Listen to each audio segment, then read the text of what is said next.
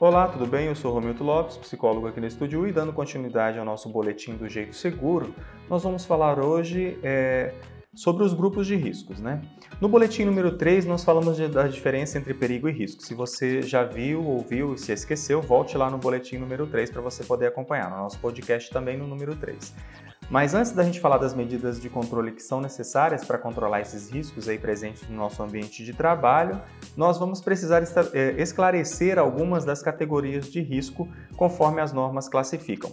E as normas classificam é, esses grupos de riscos em três: são eles os físicos, os químicos e os biológicos.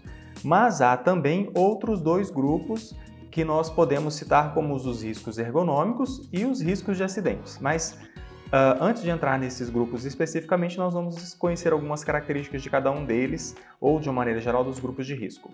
Cada grupo de risco é representado por uma cor e isso facilita a compreensão visual do mapa de risco, que é um mapa para classificação dos setores da empresa de acordo com os riscos que estão presentes ali e o que, que cada uh, parte do, da relação trabalhista vai poder fazer para pre, prevenir esses acidentes. Antes de descrever os riscos de cada grupo, nós vamos esclarecer, né, precisamos esclarecer aí que para um risco ser prejudicial à saúde do trabalhador, é preciso levar em consideração o tempo de exposição e a quantidade desse risco. Mas que quantidade? Qual a quantidade que é necessária para ser classificada como prejudicial ou não? A quantidade está especificada em cada norma. Cada setor econômico está regulado por uma norma regulamentadora ou por várias normas regulamentadoras e as quantidades dos riscos que são permitidas para essas atividades está estabelecido nessas normas. Para saber se um risco é prejudicial e quais serão as medidas de controles que vão ser adotadas, são realizadas aí as análises e levantamentos no ambiente de trabalho. Por exemplo, ficar exposto a um risco chamado ruído acima de 85 decibéis é prejudicial? Depende.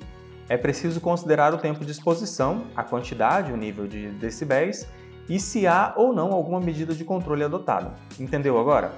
Então, para a gente poder contextualizar a questão do risco, é preciso analisar todas essas questões que estão envolvidas, os levantamentos e análises que foram feitas, as medidas de controle, a quantidade, o tempo de exposição. No próximo boletim, então, nós vamos começar a conhecer cada grupo especificamente dos riscos e serão os riscos físicos que nós vamos iniciar e onde nós podemos encontrá-los. Nós vamos trazer exemplos bem fáceis e cotidianos da nossa vida. Acompanhe o nosso boletim nas redes sociais, no Spotify, no YouTube, no Google Podcast ou na Apple Podcast. E acesse também o nosso site para você poder conhecer e ouvir por lá e fazer o download do material que está disponível para você. Acesse estudio.com e participe com a gente da nossa meta de criar cultura de segurança. Até o próximo!